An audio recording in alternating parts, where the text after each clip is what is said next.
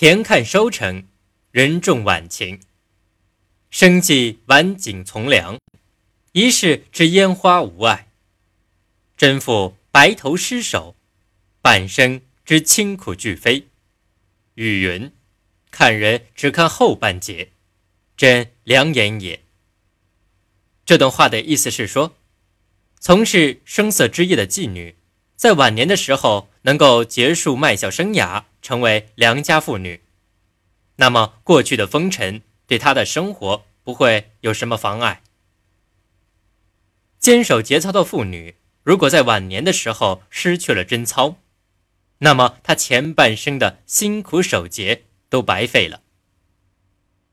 所以俗语说。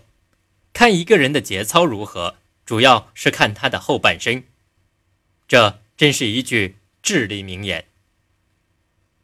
明朝有个财主的儿子叫天宝，散尽家财后沦为乞丐，冻僵在路旁。王员外好心收留他做女儿的先生。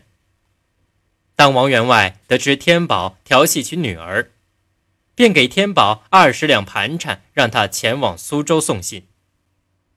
到了苏州，天宝看完信上，当年路旁一洞盖，今日竟敢戏腊梅，一孔桥边无表兄，花尽银钱不用回。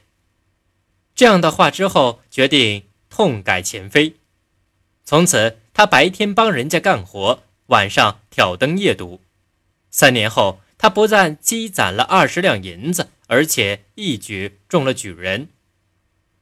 天宝手捧一封信和二十两银子回去向王员外请罪，信中又添了四句：“三年保兄未找成，恩人堂前还白银，浪子回头金不换，衣锦还乡做闲人。”看人只看后半生。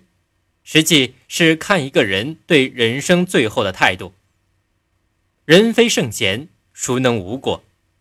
关键是能否悔改。如能悔改，说明善根未断；相反，晚年失节，说明平时善终隐恶，本性虚伪，自然就败坏了一世英名。另外，按照自然规律。晚年本是颐养天年的时期，这个时期如不能安享，那是十分令人心痛的。欲老欲知生有涯，此时一念不容差。此即为田看收成，人重晚晴。